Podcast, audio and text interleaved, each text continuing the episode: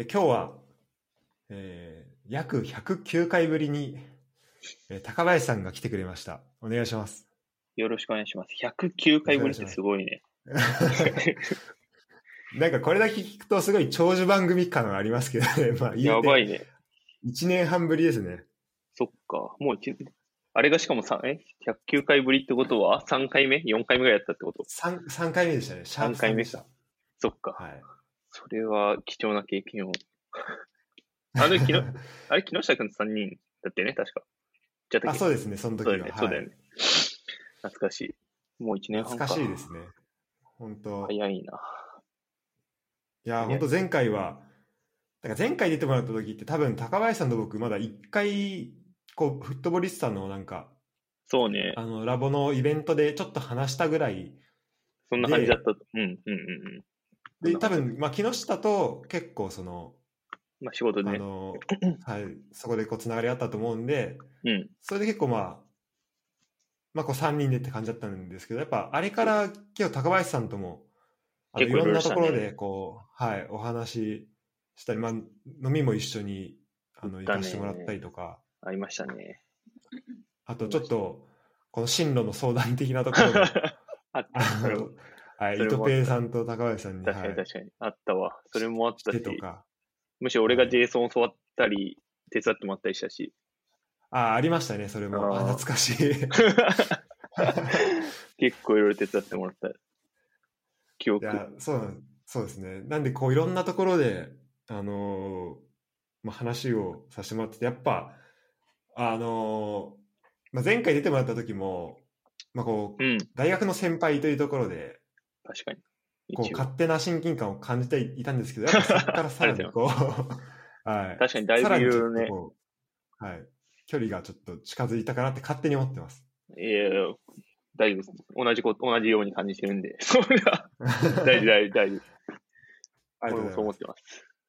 ます。さらに、あれなんですよね、あの僕が今ドイツいるんですけど、うんまあ。高林さんももともとしかも結構僕の今いるところの、まあ、割と近いところでそうね。そうね。ボンからはやって近い。たっていう。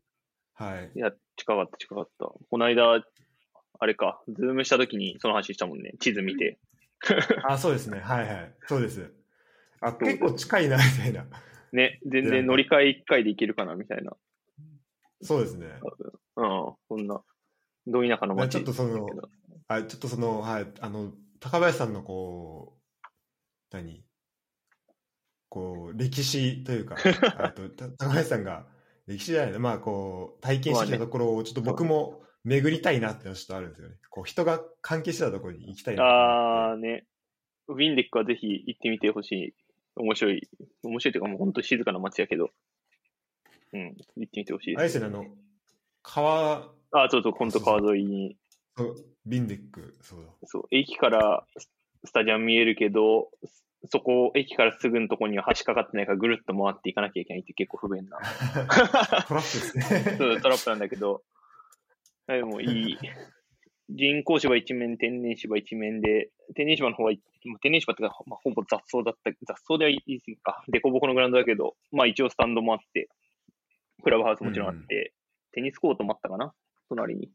まあまあそんな、まあ小さな町の小さなスポーツクラブみたいな感じだけど、いいクラブ、いいクラブだった。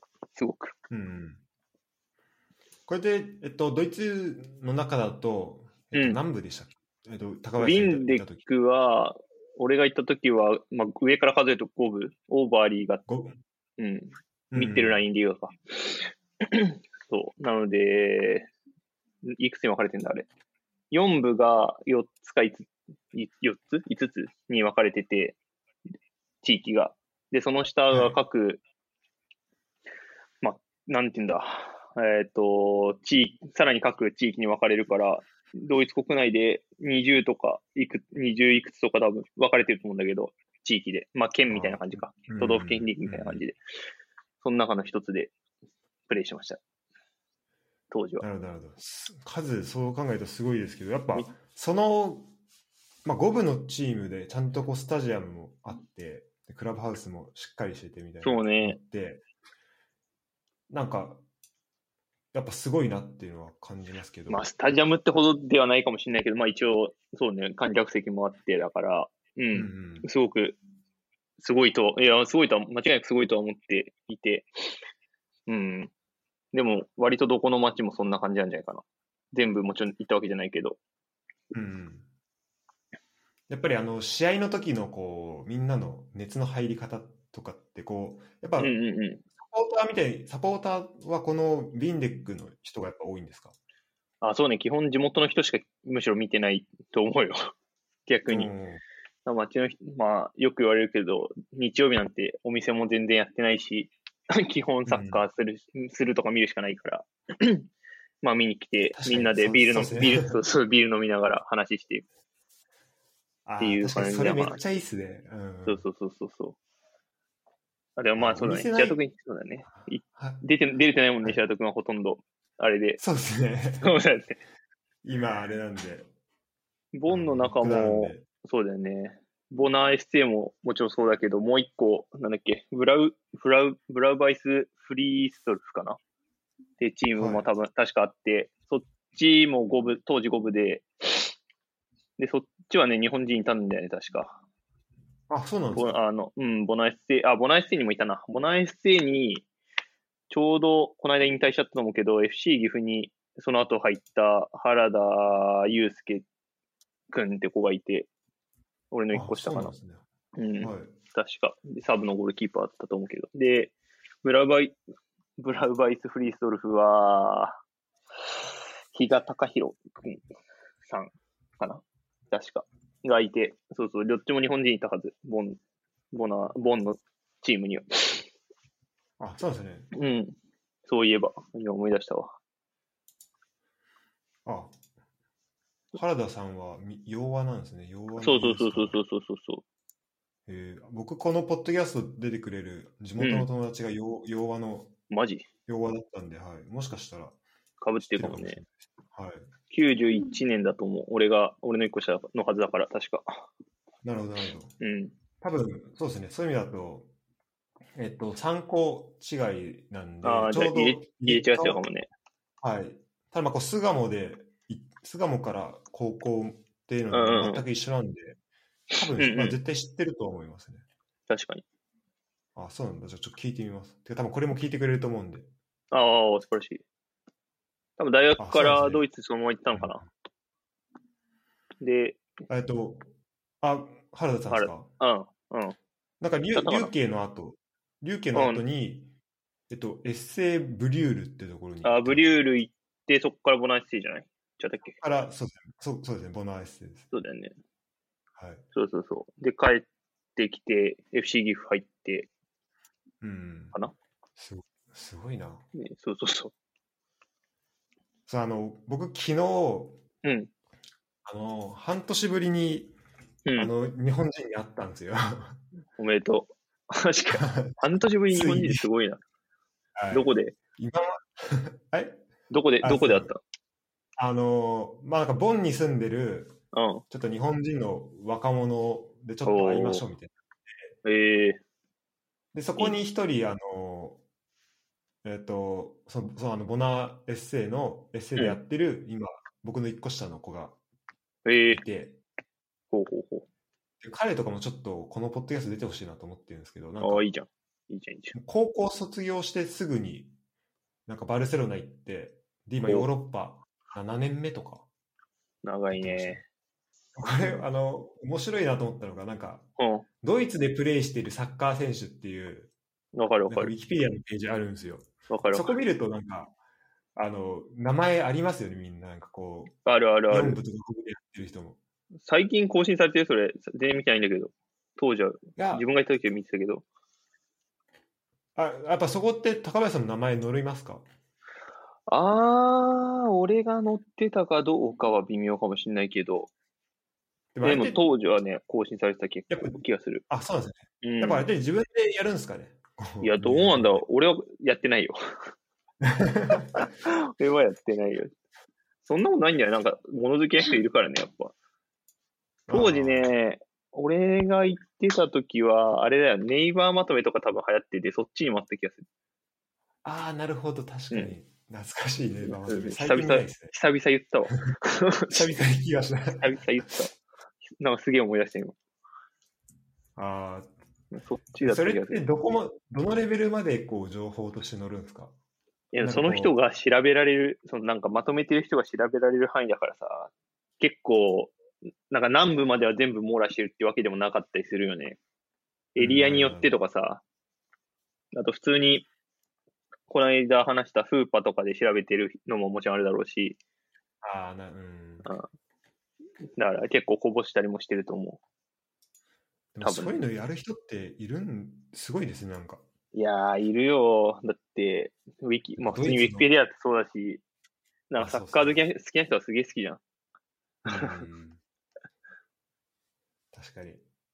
なんか、そそれで言うと、あのーえっ、と、なんかボンで会ったドイツの人で、うん。トランスファーマルクトのああね、なん実はね、日本の人、はい、いて、で、その人はなんか、やっぱ日本のサッカーが好きで、こう、ブンデスリーガとかも逆に全く追ってないみたいな感じで。マジで？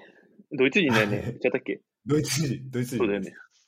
あの、フットボリスタのなんか記事にも紹介されて、あの、取材されてました。ああ、見た、見た、見た。それ日本人担当の人だったっけ？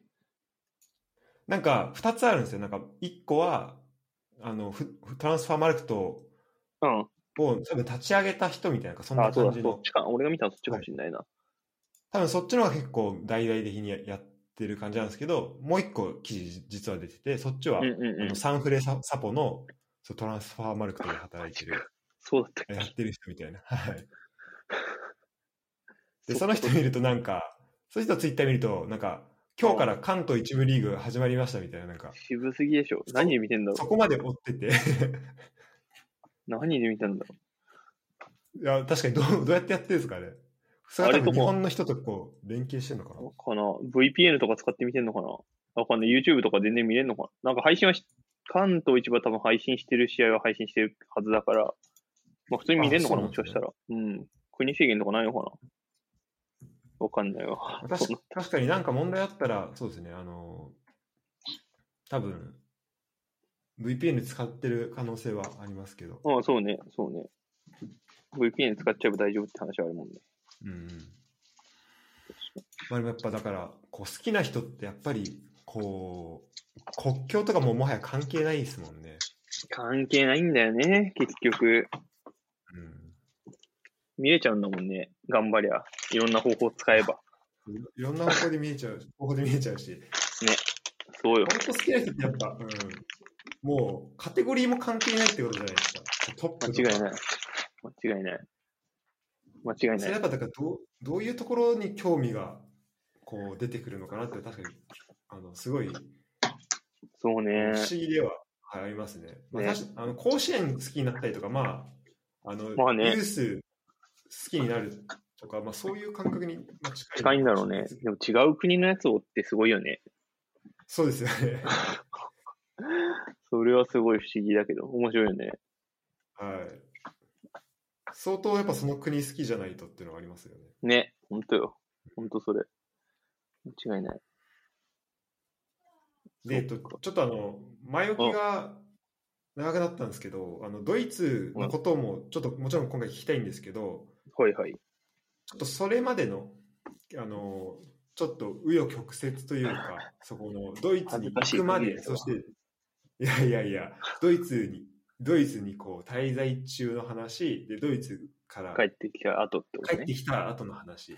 で、まあ、これ全部ちょっと、どれも濃い話だと思うんで、多分、そうですね。こ今回で収まりきらないかもしれないんですけど、パート2、まさかの109回ぐらい開けて、また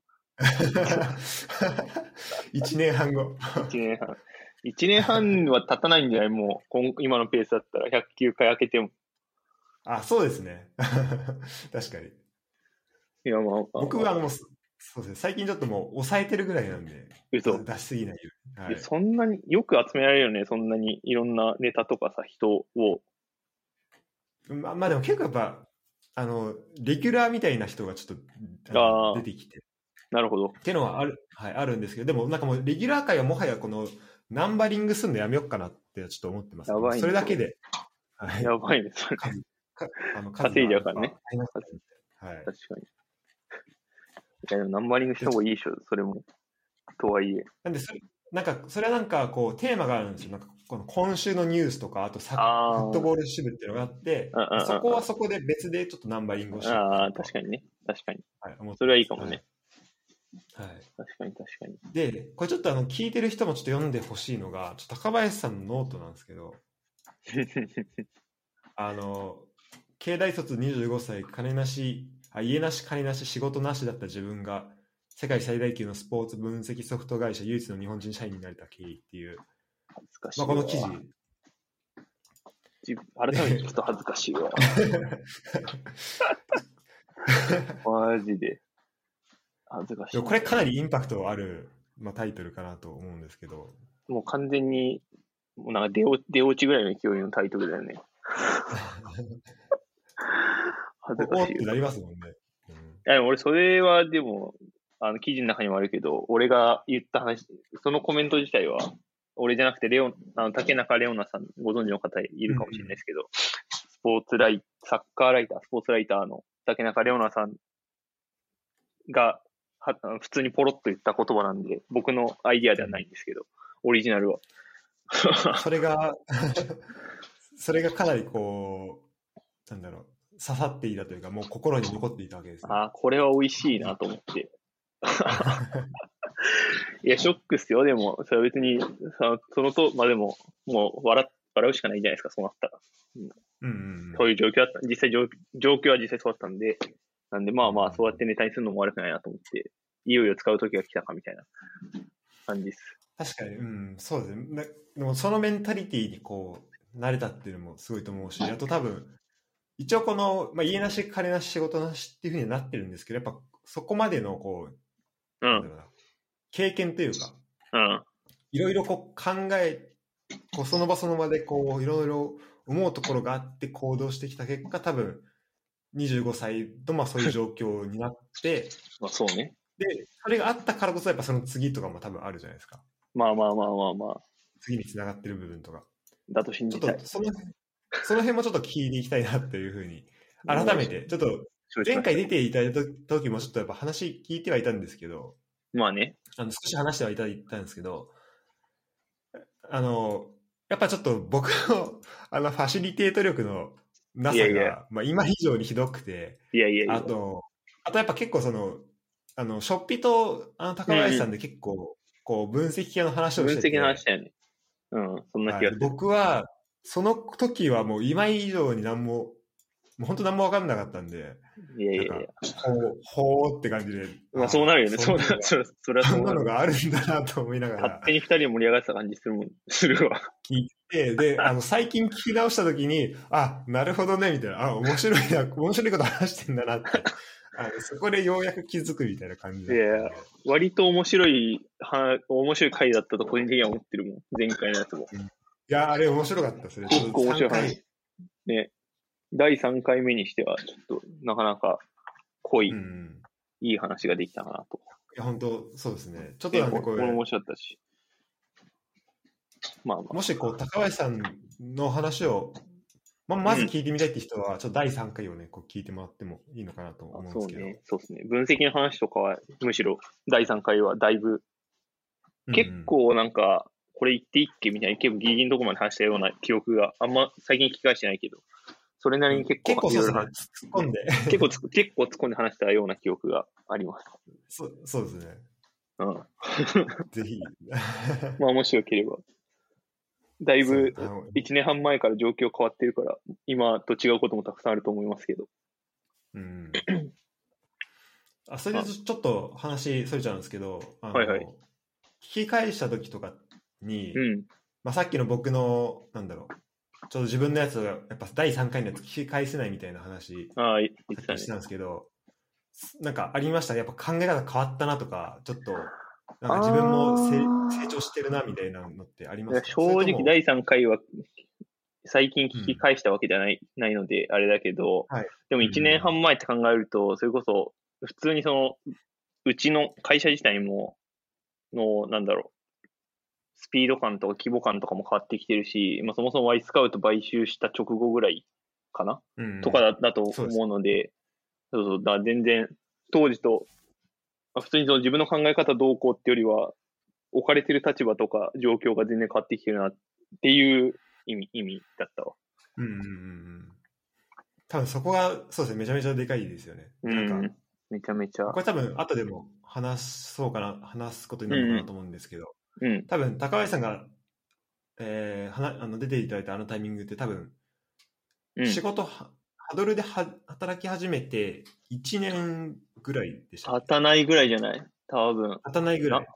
多分。あんま、え、何月だっけ？あれ。わかる？何年の何？10 19年の、あ、そう、前回出ていただいたのが19年の9月5日なんですよね。ああ、じゃあ、まだ1年経ってないわ。経ってない。1年経ってい。ない。うん。で、なんかそう、その時、あ、経ってない、経ってない、経ってない。経ってないよ。その時の話を聞くと、やっぱなんか、あの、まだわからないことが多くて、みたいな、そうね。はあの話をされていたんですけど、多分、もうす、もうそういう、なんだろう、もうそこは、こう、どんどん超えて、こう、いろいろ、まあ、経験を。まさあ、わかんないことは常にあるけど、まあ、当時に比べたら、まあ、さすがに、もう1年半以上経ってるし、わかることは増えたと信じたい。なるほど、なるほど。うん。まあでもそうね、そっか、9月か。それは、それは、そうね、全然知らないね。何も分かってない。とは言わないけど、あまあでも、全然、これからっていう感じでしたか？そっからいろいろあったね。1年半、いろいろありましたね。なるほど、なるほど。ちょっとそこも、そうですね、ちょっと、それはそれで、それだけで一本いけそうだわ。それだけで一個言ってるかなっていう感じですね。え、これって編集して、いつ出しになるの？ちなみに。えー、多分、1週間後ぐらいに出せればなって思ってああ、OK です。多分、じゃあ、あれ、次のフットボリスタっていつ？ああ、どうですかね。ちょっと僕、もう今、日本に届いちゃってるんで、あ、でも、前回、前回2月とかでしたっけ？4月、あ、そう、多分ね、4月中に売りのはずなんだけど、まあじゃあ、うん、この間、まあそれこそ、2019年の6月だか7月号に、の時にインタビューしていただいて、それ以来、うんあ4月号に登場しますんで、私、本当ですか？あお楽しみにおお、すごい。お楽しみに。はい。ちなみに、内容としてはどんな、あの、ざっくりと、どんな感じですか？あのね、あ、ある人と対談いたしますので、おおはい、対談しております。対談記事ですねまあ、基本、そうね、分析の、まあ、最近のツールの話とか、まあ、あと海外の話とかも含めて、まあ、結構ざっくばらんに、どれぐらいのページ数になるかは正直わかんないですけど、さっきちょうど現、今日の午前中に原稿を見て返したところなので、デザインとか、レイアウトとか全然わかんないですけど、ー。割と、割と面白い内容だといいな、内容だと思っていただけたらいいなと思ってます。なので、ぜひ、ウェブに上がるかどうかは僕もわからないので、ぜひ雑誌買ってください。っていう一応宣伝。そうですね。一応宣伝です。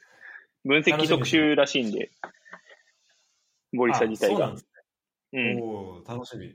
らしい。ちょっとあんまりラボの、あの、なんだっけ、あの企画会議とか全然見れてないんで、そこに上がっ、ものが出てたのかどうかすらよくわかんないけど、ああ、そうですね。僕も見れてないです。全然終えてないですけど、はい。一応出る予定なので、ぜひ。ああありがとうございます。ちょっとじゃあこれぜひ、そうですね。リンクもはい。貼っておきます。あありがとうございます。か、あの、紹介できそうであれば、リンクあ、そうね。お願いし。ます。はい。ありがとう。ということで、話が、ごめんごめん、どんどん飛んじゃって。いやいやいや。あの、まあそうですね。なんでこう、卒業して、まず新卒のところからちょっと話聞いていいですか、これでもちろんもちろん、もちろん。かなりこう、はい、最初のところになるんですけど、そうねあ。それ、新卒は普通に就職して、普通に、うん普通の新卒採用で就職して、まあ、会社名を出すべきか出す出さざるべきかよくわかんないけど、まあ、PR、PR 会社に就職いたしました。PR 代理店 ?PR 会社に就職はい。しました。2014年の4月入社のはず。そうね。うん。で PR 会社って何をする場所かというと、えー、白戸君わかるなんか、え、広告代理店とはまた別ですよね。なんか、近しいろいろそうね。ノットイコールだね。なんかす、えっ、と、あれですかね、ウェブ系のとかってこう、PR 会社も何種類かあるもんなんですか？あ、いろいろ、そうね。いあ、結構いろいろ、いろいろあって、うん PR 自体はなんか広報活動みたいな、広告じゃなくて、広報部の、まあ、広報活動、なんでプレスリリース書いたり、メディアにどうやって露出させたりとか、まあまあそんなことを考える、まあ考えるとか、まあじじ考えて実行する会社なんですけど、まあ、白君が言った通り、そのウェブに強いところもあるし、あとテレビに強いところもあるし、まあ、自分が入った会社みたいに結構いろいろ総合的にやるところもあったりして、うんうんうんで、何人ぐらいかな ?200 人ぐらいの会社。なんでまあ、業界ではそれなりに大きい会社に運よく入れてもらったんですけど、うんうん。新卒入って、まあ、まず、配属された部署が、まあなんかたまたまですけど、女性しかいなくて、こう女性社会ででひたすら揉まれましたね。周これり周り全員女性ですか？そう、部長も女性だし、で、部に15人ぐらい多分いたのかな？自分入れ入れて、はい。で、自分以外全員女性でした。まさかの。社社内のこう男女比でいうと女性の方が多い会社なんですか？64で女性の方が多いぐらいだったんで、あまあ女性の方がちょっと多多めではあるけど、全然こううん。18と、1え19とか28っていうわけではなくて、たまたま自分の部署が女性だらけだったっていう話なんですけど、うんうんうん。そうそうそう。で、お客さんで言うと、な結構大きい、なんだろう、あー商業施設やったりとか、あとは書籍をやったりとか、あとは、まあ、フットウェアやったりとか、そまあ、そういうもののプレスリリース書いたりとか、あとは、まあ、あの、メディアの方に回って、こういう新製品出たからぜひ企画とかで取り上げませんか？みたいな。まあまあ、キャラバンって読んでたんですけど、キャラバンしたりとか、まあ、あと、調査レポートまと、調査レポート、露出のレポートまとめたりとか、結構、まあ、華やかな裏の結構泥臭い世界 みたいな仕事でしたね。はい。それをずっと、一まあずっとは言い過ぎだ。1年ちょっとぐらい働いておりました。うんうんそれでなんかこう就活の時にこう、うん PR 会社に入りたいとかなんかこう軸みたいなのってあったんですか？探すとかああ、それは超恥ずかしいですけど、けどなんか、慶応で寄付講座やってて、その会社が、たまたま。あ慶応でなんですけ寄付。寄付寄付講座ってさ、なんか、企業プレゼンツのなんか授業とかなかった？あーあありましたね、あったでしょ。それをたまたまやってて、で、自分もそれ受けてて、で、まあ、やっぱ、なんだろうな、その広報的なとか、なん、なんつうんだろうな。まあ、PR ってそもそも Public Relations っていう言葉の略で、なんかその、周り、企業を取り巻くステ、理念で言うと企業を取り巻くステークホルダーの関係性をより良くするみたいな理念のもとに活動してるんですけど、まあ、それが周り巡り巡ってというか、まあ、ベーシックなところはやっぱメディアに出すってところになっちゃうんですけど、うんうん。まあまあ、そんな話、いろんな話、その実例とかも、その寄付講座の中にたくさん出てきて、まあ、すごいやってること面白そうだなって思って就活してて、まあ、軸がって言われると、そんなに、こう、確固たる軸があるほどできた大学生ではなかったので、まあまあ、そこに偶然泣いていただけて、まあ、やってることを、すごく面白そうだなと思ってたので、まあ、入社したぐらいの、そんなこう、まあ、今人事の人に聞かれたらぶっ殺されそうだけど、まあでもそんな、そんなもんですよ。そんなもんでした。うんあでもえでもやっぱその寄付講座が結構こうまあ寄付講座なかったら多分知らなかったからねね、うん関心を持ったのは間違いなくうん寄付講座だから、意外と寄付講座って、かいいあの、効果あるんだなって、個人的には 思ってます。本当に。やる意味あん、やる価値あるなと思って。はい。なるほどなるほど確かにそうあの大学生で分かんないかったりしますもんねうんこう絶対わかんない。ユーザーとしてなんかこう見たことあったりとかはしても、うんうんうんうんうん。そうね。うん多分あの僕あの間違ってなかったら多分高林さんがその新卒で入ったとこうん。ろの多分ウェブサイト結構有名じゃないですか？ええああ、多分ね、違うわ、それ。ここれまあ名前あれだったら P するんですけどえでしたっけ？あ、違う違う違う。違う違う。あれ？ごめんごめん。違うよ。あ違うかうん。違う違う。それはね、あのー俺はドイツ行ってる間にね、バイトしてただけ。あそういうことなんですねあごめんなあごめんなさいなんかちょそこちょっとごっちゃになってましたなんかそういうこともやってるんだってちょっと思いながらうん。聞いてたんでちょっとあ今こうはっきりしといてよかったですあ、オッケーオッケーオッケー。そうそうそう。で、新卒入って、うんで、働いていて、まあ別に、まあ上司は、あの、全然厳しい人だったので、あの、だいぶ鍛えていただいて、あ、厳しかった、厳しかった。はいすごく鍛えていただいて、まあ当時は辛かったけど、まあ今はすごい、今はすごい感謝してますけど、うんまあまあそんな中で働いていて、まあやっぱりもともと、まあ大学時代からスポーツに関わる仕事をしたいなっていう気持ちはまあすごく漠然とし持っていて、うんうん。で、まあさっきあの新卒の話する前に話せばちょよかったんだけど、まあ大学時代も、あの、代理人の会社 でバイトしたりとか、あとは、まあもちろんベータだけどサッカースクールのコーチやったりとか、あと、おそうそう、マッチクラブの、まあ、運営のお手伝いさせてもらったりとか、まあ結構いろいろ学生なりにできることやってて、まあ、すごいですねはい。それこそ、まあ就職留年してんだけど、まあ実は、ああ4年生2回、4年生2回やってんだけど、それも、はい。そのマッチクラブ、お世話、あの、お手伝いさせてもらってたマッチクラブで働く、働かないみたいな話があって、ああ、そっち行きゃいいやんと思っていたら、最後の最後に親にめっちゃ反対されて、みたいな、まあ話があったりとか、なるほどなるほど。実はいろいろ、それはそれであったりするんだけど、まあそんなこともありつつ、普通に新卒1年目過ごしていて、でも結うん。局そのスポーツに関わるってなった時に、まあ仕事として、こう、プレイヤーとして、まあ自分は大学の大会結局入ってない、プレイしてないので、プレイヤーとしてやりきった感全然ねえなっていう話が、まあ気持ちがすごい、こう、もやもやっとしたもこものがあって、うんうん。で、まあ行くなら若いうちの方がいいし、いやまあ行くならとかやりきるなら若いうちの方がいいし、潰しも効くだろうし、っていうのもあってうん、まあ会社に不満があったかっていう別にそういう、そんなそういうわけでもないんだけど、まあ一年発起して辞めて、で、辞めた時に、まあもちろん日本の地域リーグでプレーするとか、まあいろいろ選択肢はあったと思うんだけど、うん。まあ、どうせなら、まあやっぱりヨーロッパでサッカーしてみたいとか、ヨーロッパの、まあ、みんなが言うサッカー文化ってなんやねんっていう気持ちも、まあ、見てみたいって気持ちもあったし、うんうん。まあ、ヨーロッパ住んでみたい、ヨーロッパでサッカーしてみたい、今ならできるワーホリがある、じゃあ行こう、みたいな感じで。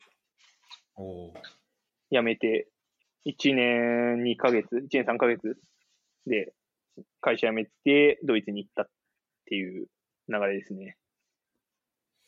そこはやっぱりあの、まあ、そのスポーツへの思いっていうところで言うとこううん。新卒、えー最初の就職するときに、うん、まあ、ある意味こう自分のうん、やりたいこととうん、本当にやりたかったと思ってたことうん、となんか違うことをややることになった仕事で、うん。うん、でそこでのこうなんだこうスポーツでもやっぱこうスポーツに普通に仕事をしていてやっぱスポーツをこうつづやりたいとかやっぱその気持ちがこう、まあ、捨てきれなかったというかそれはずっとこう自分の中に残っていたっていう、そうね。そういう感じ、そう、そうですね。まさに。うん、揺れ動いてましたね、モラトリアム。でもなんかそれはその感じなんかすごいあの僕もこう、まあ、それサッカーをやるとかではないですけど、うんうん。なんかまあすごい僕は漠然とヨーロッパまた行きたいなとか、うん。あとそうですねまああと自分のやりたいことをやりたいなとかうん。なんかそういうのがある中でで、まあ、最終的にこうその自分がもあのやりたいと思ってたこう選択肢をこう選択うん。できたっていうところでなんかこうちょっとなんか近いところは感じるなと思うんですけどかもしれない。勝ええ全然。みんな仲間でしそうそういうことしちゃうの。そういうことしちゃう人はみんな仲間でしょ。そういうことしちゃう人結構いますもんね周りにまあでも自分がそういうことしちゃうから周りにそういう人がいるんじゃないかって気もするけどね。類友じゃないあけど。そうですね 本当にいいと思いますねそこはマジで。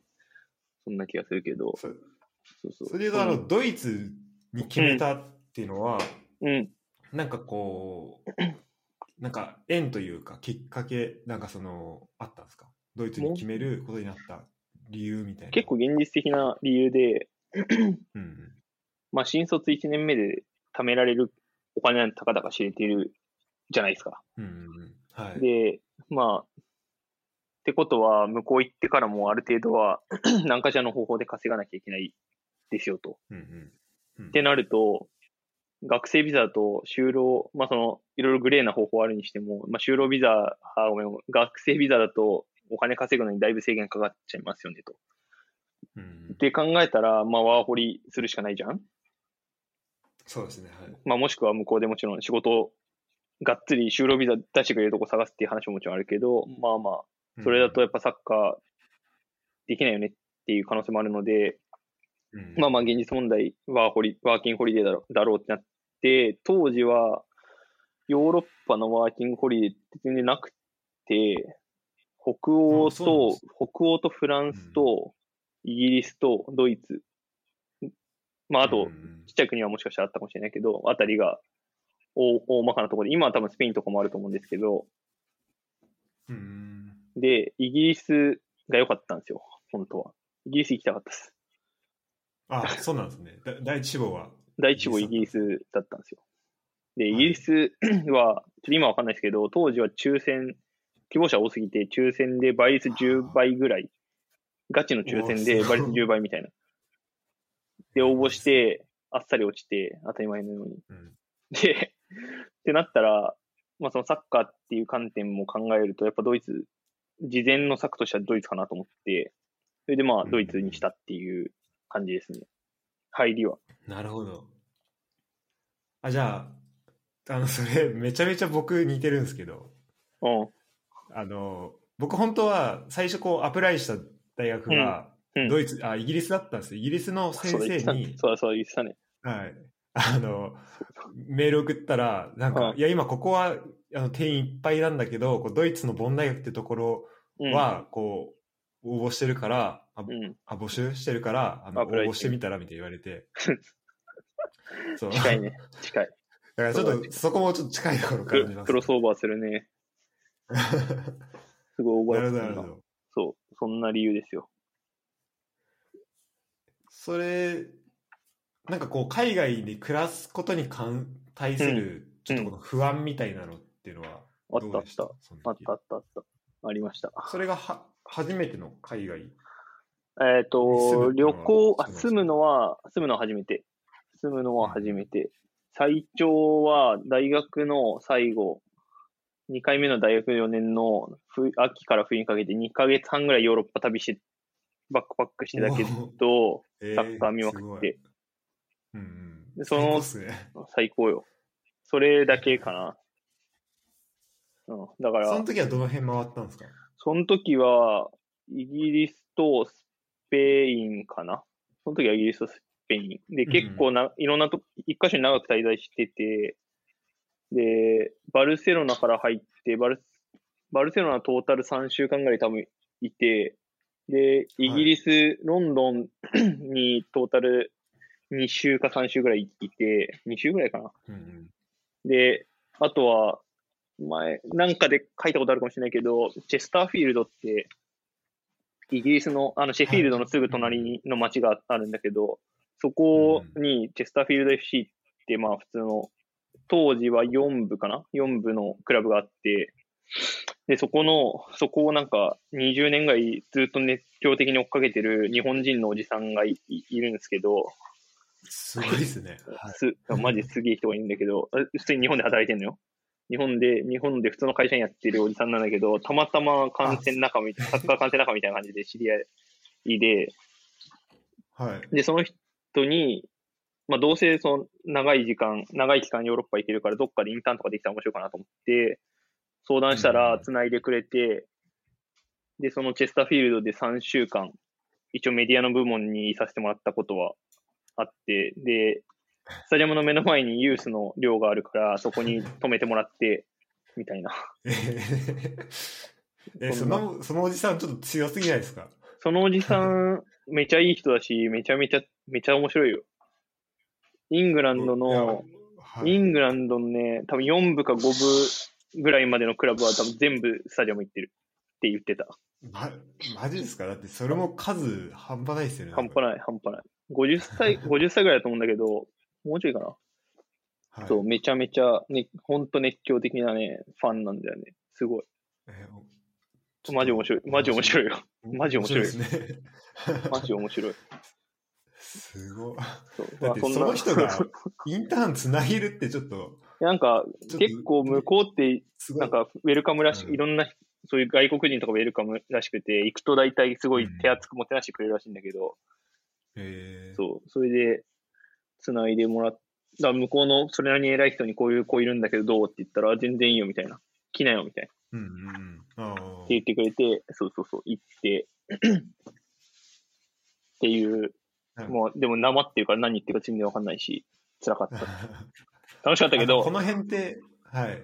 そうなんですかね。辛かったわシ。ェフィールドのあたり。シェフィールド、まあ、リバプールもそれなりに近いし、まあ、生ってう、んだいぶ生ってよね。ちょっと、辛い。なるほど。まあでも、そうですね。あの、イギリスで働くのいいっすよね。イギリスで働くのは憧れるよね。いいよね。うん。やっぱそういうのもあって、あの、うん。こうワーホリでは、あの、イングランド行きたいっていうのはあったんですかね、じゃあ。あ、それももちろんあるし、普通にやっぱどうせワーホリ行くなら言語を学んだ方がいいだろうし、そうしたらうん将来的に使えるの絶対英語じゃん。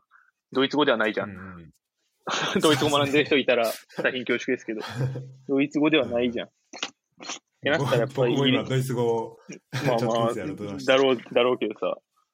ななので、現実問題い。や、現実問題。だったら、ね、英語を学べる、英語が母国語のところにいた方がいいよねって話はあるのかなと思って、うんうん。そう、えイギリスに行きたかったけど、叶わずドイツに行きましたっていう話ですね。せっかく今、英語の話出たので、ちょっと英語についての話もちょっとできたらなと思うんですけはいど、あうんのやっぱり、えっと、高林さんはこう、うん。ドイツ行くまでというか、その語学の経験としては、なんかどんな感じなんですかね？普通の日本人と同じ。普通の日本人と同じく、学校で英語を学び、学び？一応テストを受け、大学受験はしました。以上、みたいなうん感じ。なるなるなるほど。じゃあやっぱりこう、知識としてはあるけど、それを実際に使っていくってなった時に結構大変だったりとか。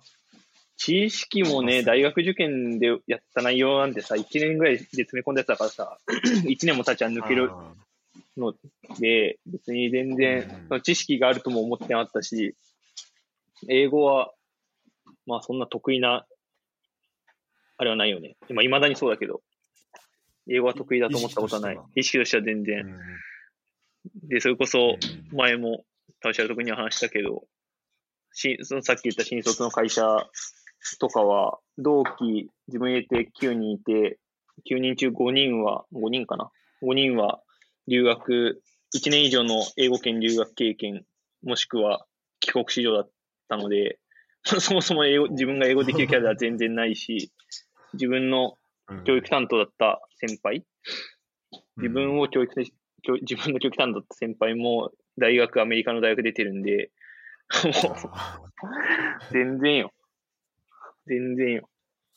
本当に。ーじゃあ、ちょっと、まあ言い方あれですけど、なんかこう、コンプレックスみたいなそうねちょっと、そうね。こう一緒にいると多分出てきますよね。なんか、まあ割とまあ別に自分ができるとは思ったことはないよね。うん。全く。別に積極的にそういう案件に飛び込もうとも思わないし、まあ実際のとこうん。でも、まあでもそのな中でも、その中でもドイツに行くわけじゃないですか。うん。で僕今はまあ、あの、えドイツ語喋れないまま、うん。こっちに、まあ今勉強中でってところでこっちにいるんで、まあ基本的に英語使うことになるんですけど、そうね。やっぱ多分、その、あの、シェフィールドとか、そのチェスターフィールドの人と比べたら多分英語逆に聞きやすいと思うんですよ。こっちのあ、そうね。多分そうだね。そうだね。うんそういう意味だと、こう、チームメイトとのコミュニケーションみたいなところは、うんあま。り問題なくいけるもんでしたか、ドイツで？はい。いやいやいや、最最初は大変よ。最初は大変ですか、やっぱり。いや、もちろん、あいまあ、向こうも俺らが外人って分かってるから、すげえ優しくしてくれるやつもいるし、そうじゃないやつももちろんいるけど、うん。まあ、英語は通じるか通じないかで言えば、通じる人がほとんどだけど、まあ、とはいえ、やっぱチームのミーティングは、まあ、当たり前だけど、ドイツ語でやるし、うん。プロチームじゃねえから。現地の、もちろん現地の言葉でやるし、まあ、そうなった時に、まあ、なんとなくは分かるかもしれないけど、なんとなくしか分かんないじゃん？どうしても。うん。そこのハンデありますよね。ある、ある。だからこそ、ドイツ語は絶対やんなきゃいけないし、うんうん。そうそう、そんな、それはあったね結構ヘビー、ハードな、それは結構タフなやつだったけど、最初は。うんまあ、それないとね、それこそ、まあ、パスが来ないどころか試合にも出れないしね。うんうん。そそれって、うん。まあ、あまりこの、なんだろうな、頑張ったことみたいなので、あんまり言うのはあれかもしれないですけど、うん。ちょっと言い言いたくないところもあるかもしれないですけど、うん。この、なんだろう、英語、でも多分やっぱ1年間ドイツいると、なんか僕フランスに2年間いたら、うん。うん。なぜか英語のの、なんか英語力もなんか伸びたんですよね。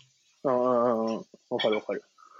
でそれってなんかこう、やっぱ母国語じゃない言葉を使って、多うん分もともと英語ってそれなりに知ってる言葉で、うん。うん。で、ただこう、じなんだろうな、コミュニケーション取る中で、母国語じゃない言葉をどうやって、こう組み合わせていったら相手に伝わるようになるのかみたいなうんこう多分頭の中のこのトレーニングになってるのかなと思って。ああ、それはあるかもね。確かに。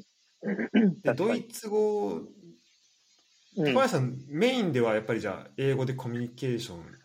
高橋さんが誰かとするときは英語でしたか？それともドイツ語が。できる限りドイツ語喋ろうとはしてたよ、当時は。今、今やれと言われてもできないけど。まあでも、もちろん細かいこと、それはサッカーのことだろうと日常のことだろうと、細かいことはもちろんさ、英語で 喋れない、ドイツ語じゃ喋れないから英語を使おうとしてたし、まあでもできる限りドイツ語で伝えなきゃなっていうのはあったかなすごいですね。だって、じゃなきゃやっぱダメだね？いや、本当そうですね。いやね、メッシじゃないし、香川真司じゃないし、自分は。プロ選手ならね、また全然違うけど、自分で、ね、そうそう。う、ん。立ち位置とか。そうそう、自分で自分の場所をつかみ取らなきゃいけないから、チーム内で。まあそうなると、まあ、やっぱり地元の母国、ドイツ語で喋れるやつの方が溶け込みやすいだろうし、うんうん信用もされるよね、と思ってい、まあ頑張って。それは。思いますね。うん。なんかこう機械翻訳で、あのまあ、英語いらなくなるとか外国語学ばなくてよくなるとか、まあね、まあ、あとあと英語が使えれば、うん。その国の言葉、うん。まあ、いろんな国の人と喋れるとかまあそうなんですけどでも結局やっぱその国の言葉で喋んないとなんか本当はね。あの、その国のこう人が考えてる本当のニュアンスとかわからないし。まあそうね、そうね。そこのやっぱ英語にしたりとか機械翻訳した時点でなんかその間でこう失っちゃうよねロ。スが、はい、ある。なってのはありますよね本当に。にあるね、あるね。でやっぱこう向こうの人がドイツ語とかその言葉で喋ってこの現地の言葉で喋ってくれてる時が本当向こうも心を多分一番開いてくれてる時確かに。だなっていうのは確かに、感じるんで、確かに。うん。うん、そこはそうですよね。ちなみにドイツ着いた時のドイツ語力ドイツ語の言語あのどどんぐらいやりました？ドイツ語力いやー、マジでないよ。マジでないよっていうのは 本当に、本当に、みんな本当にないよ。なかったよ。ほほほぼ、ほぼゼロですか？ほぼゼロ、ほぼゼロ。ほぼゼロ。あと、あれですよね、しかも、あの、しかもというか、僕と、うん。僕がフランス行ったタイミングと高林さんがドイツ行ったタイミング結構実は近いんですよね。近かったっぽいね。入れ違い？いや、なんかそんなことない。被ってんのか？被ってんだっけ？多分ほぼ、ほぼ同じタイミングで僕がフランス行って、高林さんがドイツ行って、そうか。で、で、二人とも、なんか、あの、で、僕はフランス語ほぼわかんない状態で行ってたんで。すげえな。そっか。かフランスの方がつら、フランスこそ英語通じないって言うから辛そうだけどね。あ、そうでした。僕はあの、ホストファミリーが英語わかんない人だったんで。おー、しびれるね。はい。まあ、しびれる2ヶ月間はそれで、最初2ヶ月は語学学校行きながら、まあ。それはそれで良かったですけどね。あ、まあねの、まあね。確かに。はい。すごい訓練になったんで、まあそういうふうには思えてます。思えてるんでいいんですけど。偉い、偉い、それは。うん。いや、やっぱこう、じゃあ、めちゃめちゃ、まあ多分あんまりこう人に、どううんどうですかね、あんまり言いたいことじゃないかもしれないですけど、まあめちゃめちゃ多分努力したってことですよね、その語学を学ぶっていうところに関しては。語学学校に行くっていうのが一番ベタな選択肢のはずなんだけど、本来は。はい。まあ、マジでお金なかっ。たし、うん。まあ、とにかくお金稼がなきゃいけないなと思ってたから、うんでも、本当独学で、なんか、どこだっけな、多分東京外語大かなんかがウェブで、なんかね、ありますね。あるよね。すげえお堅いやつ。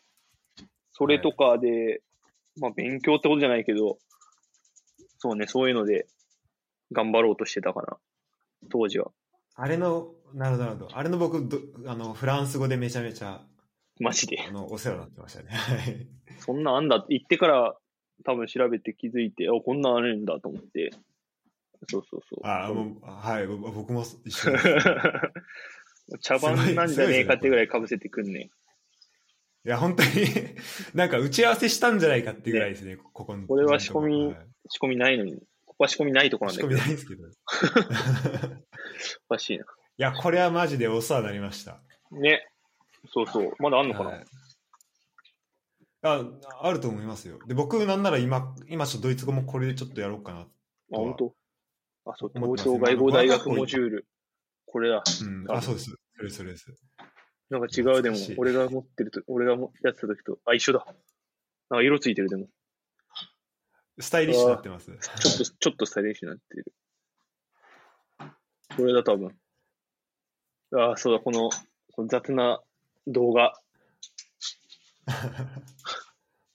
これだよ。あ動画もあるんですか動画確か、動画あったはず。あ、そうそうそうそう。今開いてる。ちょっと懐かしさしかない。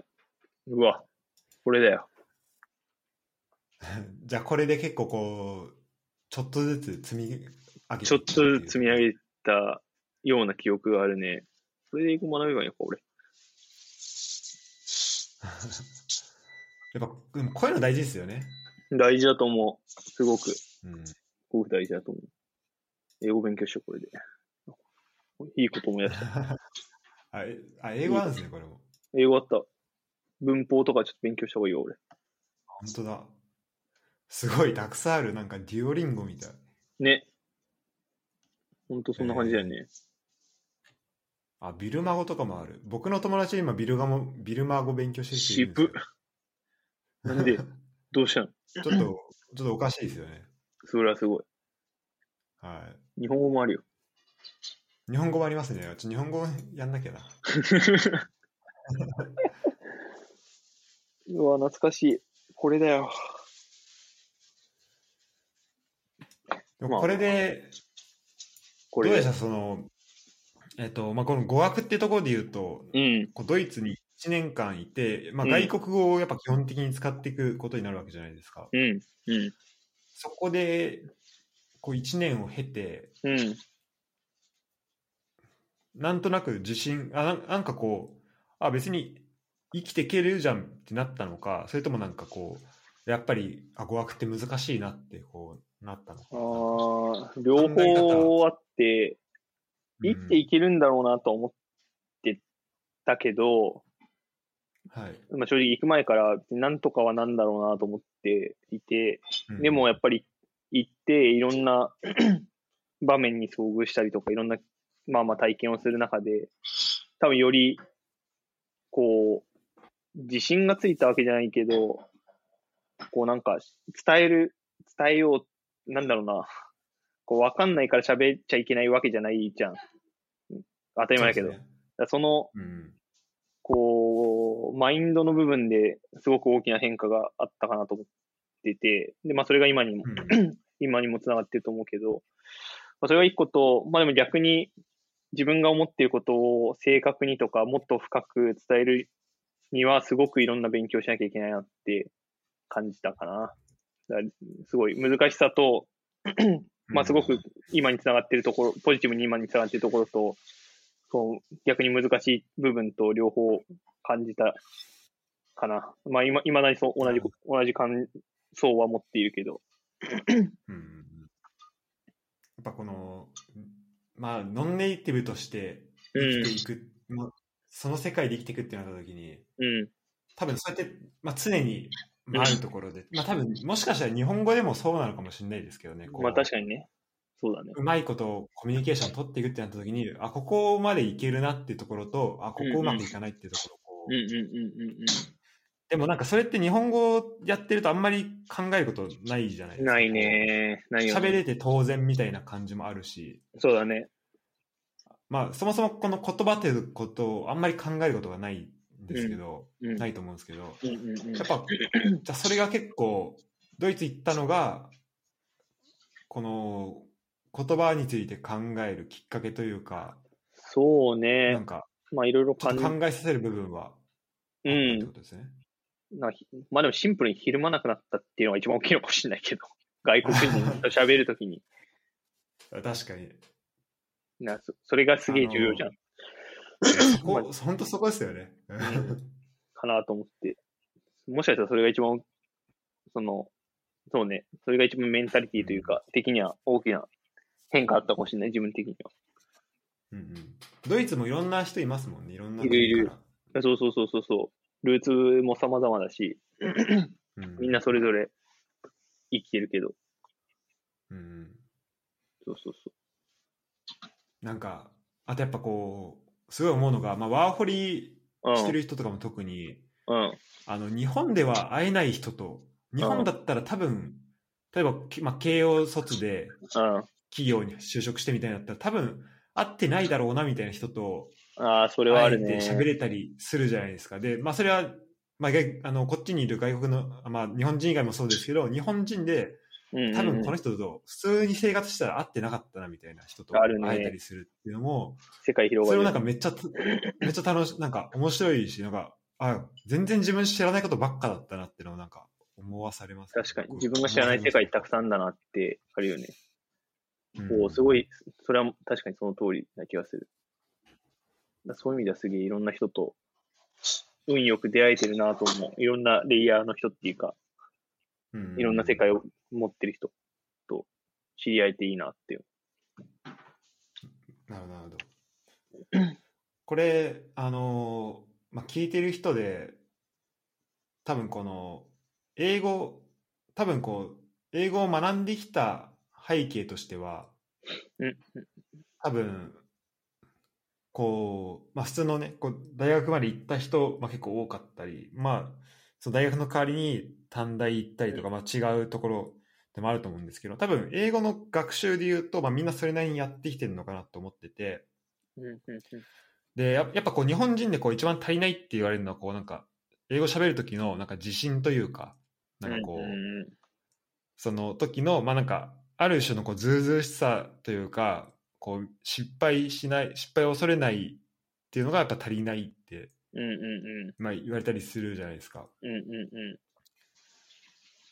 だからなんか、そういう意味で言うと、なんか、まあ僕もそうですけど、なんか、こう日本で生まれ育って海外にあの行った人うん。で、で、こう、まあ、酸いも甘いもじゃないですけど、まあ、両方、あ、ここまでいけんだっていうのと、あ、ここから先は、やっぱ分かんないところあるなっていうのをやっぱ経験しとくっていうのは、まあ、すごいなんか、いいことかなとは思うんですよね。そうね。まあなんかね、たったドイツ1年いたぐらいで偉そうに語るのはちょっとね、気がひ、大先輩たくさんいるんで 気が引けますけど。あ まあ、あ、いやいやいや。まあでも本当、いやでもやっぱ、1年だけだったとしても、すごい言ってよかったと思うし、あれはすごい自分のなんか内面の部分もすごい変わったなとは思いますね。うん、あ内面も、内面っていうか、まあその姿勢とか、まあ、さっき言ったあ通り、考え方。考え方とか、すごい変わった気がする。うん、そうですよね。あなんか、まあ、よくその、ある話で、なんか留学 1,、うん1ヶ月だけ行ってどうなのみたいなのをまあ、まあねなんか、語学留学で1ヶ月行って、はいなんか遊んでるだけじゃないのみたいなのがあると思うんですけど、例えばそこでなんか毎日、なんか家にずっといて、なんかずっとネットリックス、あまあ、見てたりしたら、まあ、まあちょっとどう、まあ、もうちょっとね、こう、アクティブになってもいいのかなとは思うんですけど、でもまあ、それでも多分、普段と会う人と全然違ったりそうね。するっていうのはああると思うんですよ。うん。確かに。で、なんかそこでやっぱ、なんか、行ってみないと本当に分かんないこととか会えない人って、まあ、たくさんいるし、間違いない。なんか、やっぱこう、そう思ってる人で、なんか、行き、なんだろうな、行きたいけどどうしようみたいなのをなんか思ってる人は本当に、まあ、まずはね、こう行ってほ、なんかこう、なんだろう、第一歩をとりあえず踏み出してたら、なんとかなるよっていうのは、僕は、まあ、伝えていきたいなとは思うんですけど、間違いないわ。間違いない。まあ、いかんせん今こうちょコロナとかそうねそうねでっていうのちょっとそうそこがねそこだけちょっとそれはまあどうしようもないよね、このだけは。あ間違いない。ただ僕の友達でなんか前回うん。本当つい最近出てもらった人でなんか、うん。えっ、と3日前からなんか2ヶ月間ガーナに行ってる人いるんですよマジかよ。それはすげえよ。それはすげえよ、本当に。でなんかそその人なんか昆虫食レストランを日本で開いてほう。でそれがもうある程度こう軌道に乗っていってなんかこう次のどんどん大きくなっていくフェーズになっていくってところでなるほど、ね。なんかもともとそのあの、まあ、フェアトレードとかなんかそういうことにすごい関心があったのでちょっ。ともうやっぱ現地に行ってうん。で現地の農家さんと実際に話してみてなんか実際の問題とかあここれできそうだなこれできなさそうだなっていうのを見て、あのでそれやっぱこう日本に持ち帰るのか、まあ、アフリカとかヨーロッパで展開するのか、まあ、分からないけど、まあ、とりあえずん2ヶ月は行ってみるっていうふうに言ってたんですよ。うんなるほど。すごいわ。でなんか今勝手にやっぱコロナだからって思っうんうんうんてすごいこうなんか行動を制限してる部分はあったんですけど、まあ、それはもちろんなんかこう自分のいる家なんだろうコミュニティの中で、まあ、このうんウイルスをこうまき散らさないような行動はねしなうんうん。そうしないようにはしなきゃいけないっていうのはあるんで。すけど、そうだね。でも場所を変えちゃえばそうやってまあ場所を変えてまあその前後でちゃんとこう検査とかちょっと隔離とかをすれば、うんまあ、それってあのなんだろうな環境を別に変えることはできるわけじゃないですか。そうだね。そうだね。確かに。で あそれって今なんか俺勝手に今コロナだからできないと思ってたけどあできんだなっていうのを思って確かに。それはすごいあのいや、でもそれはすごいわ。ガーナ、なりましたね。今、ガーナスですげえよ。いますよ。しかもあの最初の宿しか取ってないらしいです。うわそれはすごい。でなんかいや、本当にす2ごい。日目以降は農家のところに行って、まあ、その辺りで宿を探すかあの泊めてもらうかみたいなそんな感じらしくて強い。それは本当強い。それは強いよ。ちょっとあのそうですねだってまあここまでいけるかっていうのはちょっとあるんですけどまあまあまあ、そこまですべきかっていう話ももちろんあるけどね。はいまあでも、でまあこうなんか行動をまずしてみるそうね、それはすごい、うん、大事な気がする。それは大事だなと全然変わるよね、それで。はいわかるわかる。多分この高林さんが環境を変えてドイツに行くっていうのはそうじゃないですかそのいや、間違いない。日本で働いてて、でそれもだってなかなかの、なかなかの多分リスクだと思うんですよね。こう、普通の人からしたら。まあ、だよね。そう思うよ。そう思うよ。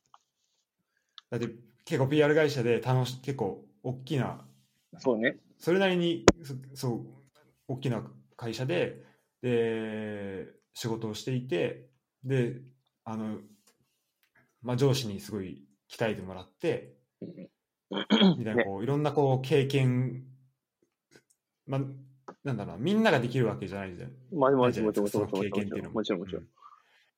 で、それをやりながら、で、その環境を、まあ、一回こう、やめて、で、次のところに行くリセットしてね。リセットしそうだよね。はい。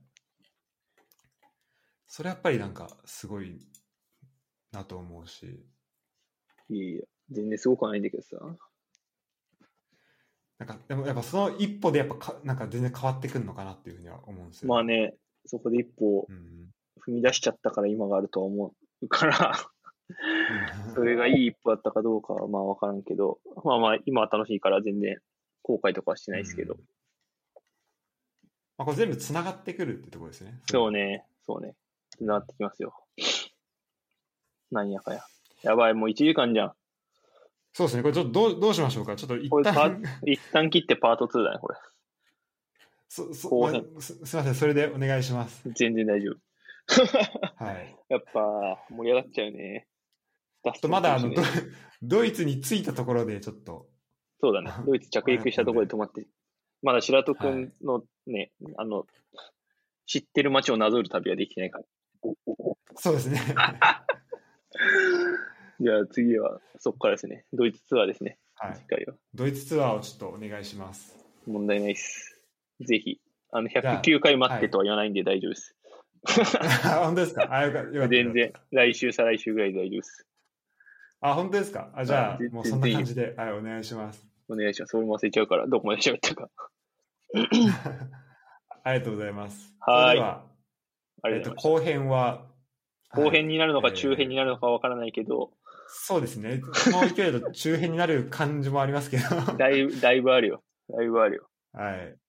あの第2まあとりあえ回は、前編第、前編は終了ということで、そうですね第1部。はい、前編、はい。あの、いろんな話聞いて楽しかったです。ありがとうございますした。いません。こちらこそありがとうございました。第2回は、えーまた来週ぐらいに、えーはい配信できればなと思います。よろしくお願いします。はい、ありがとうございました。ありがとうございました。はい